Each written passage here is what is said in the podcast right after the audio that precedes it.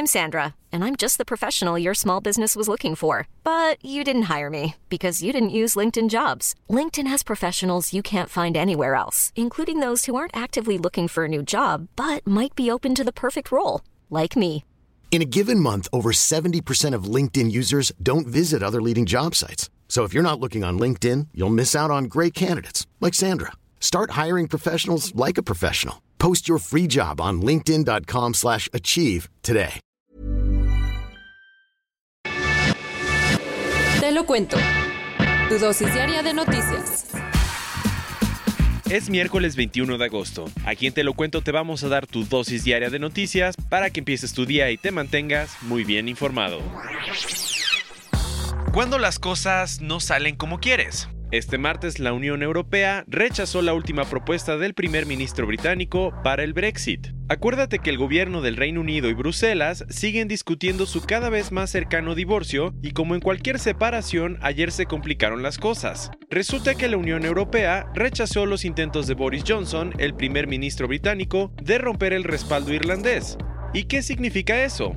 El respaldo es una medida que ambas partes firmaron en diciembre de 2017 y que garantiza que no habrá una frontera física entre Irlanda del Norte, que es parte del Reino Unido, y la República de Irlanda, un país independiente que forma parte del Club Europeo. Además, el respaldo establece que si no se puede llegar a un acuerdo formal sobre el comercio en la zona, Irlanda del Norte se quedará en la Unión Aduanera y en gran parte del mercado único europeo. El problemita es que eso no le late nada a Johnson y por eso le pidió a la Unión que elimine el respaldo. Para su mala suerte, ayer Donald Tusk, el presidente del Consejo Europeo, le dijo que no y Johnson respondió diciendo que sus funcionarios van a dejar de ir a la mayoría de las reuniones de la Unión Europea a partir del 1 de septiembre.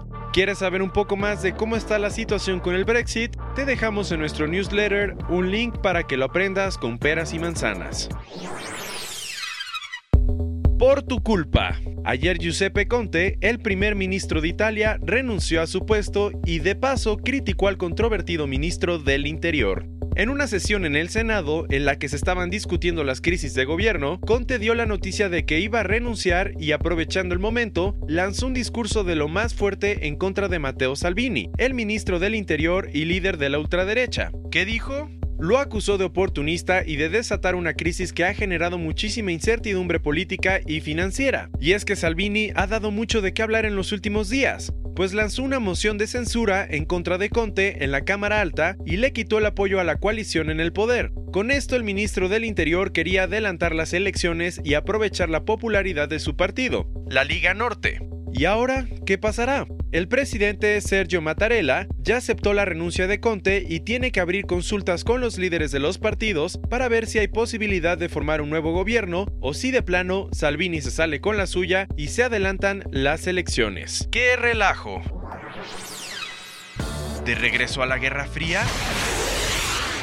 Esta semana Estados Unidos lanzó un misil que hizo que los rusos pusieran el grito en el cielo.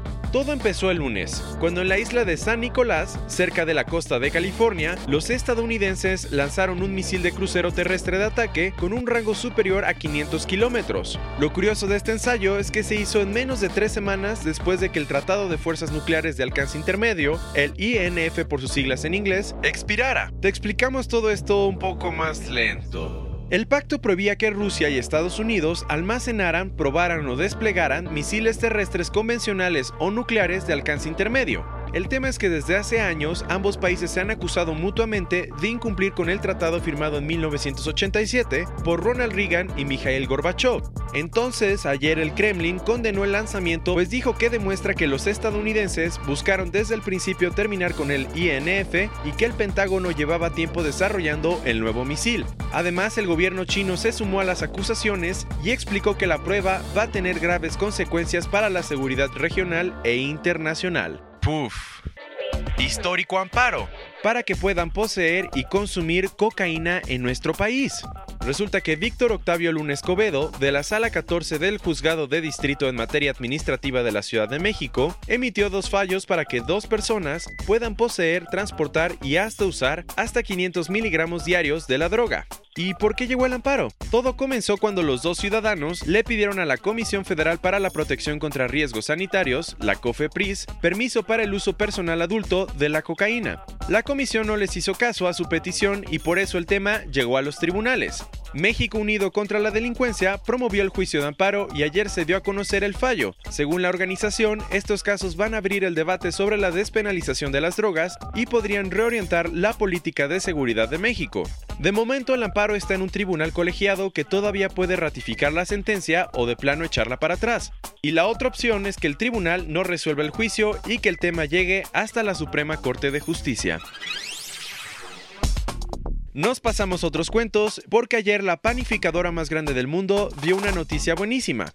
A partir de octubre, Bimbo va a usar plástico 100% biodegradable para su línea vital. Y no solo eso, la empresa está tan comprometida con el medio ambiente que también va a aumentar 1.500 vehículos eléctricos a su flotilla cada año. La mala noticia es que del otro lado del mundo, en el Reino Unido, Amazon anunció que pronto va a empezar a empaquetar algunos envíos en plásticos de un solo uso. Fatal para ellos. Después de los daños del escándalo de Cambridge Analytica, ayer Facebook lanzó una nueva herramienta para que sepas un poco más de su recolección de datos. O sea, con la nueva herramienta los usuarios van a poder ver qué información suya recibió Facebook de otras empresas, usando su famoso pixel y les va a dar chance de que desconecten el historial de esa información. Por ahora la función está disponible en Irlanda, España y Corea del Sur, pero en los próximos meses va a llegar a más países.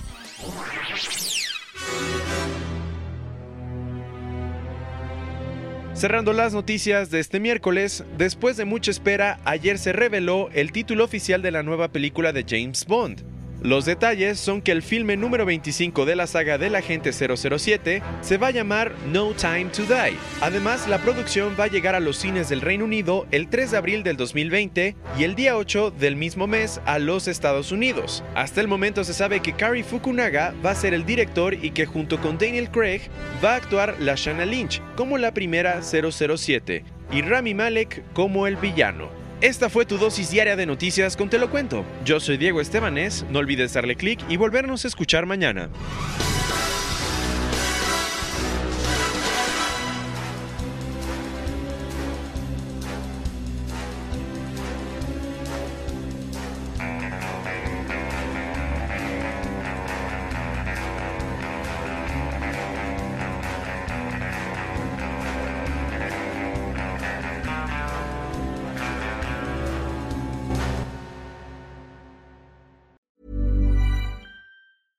Hey, folks, I'm Mark Marin from the WTF Podcast, and this episode is brought to you by Kleenex Ultra Soft Tissues, your ally to help tackle your allergy symptoms this season. I love the change of seasons, but nobody loves pollen and all those other things floating in the air that make you sneeze during this nice weather. Kleenex Ultra Soft Tissues are hypoallergenic and allergist approved, so fight back against watery eyes and runny noses without worrying about irritating your skin. For this allergy season, grab Kleenex and face allergies head on.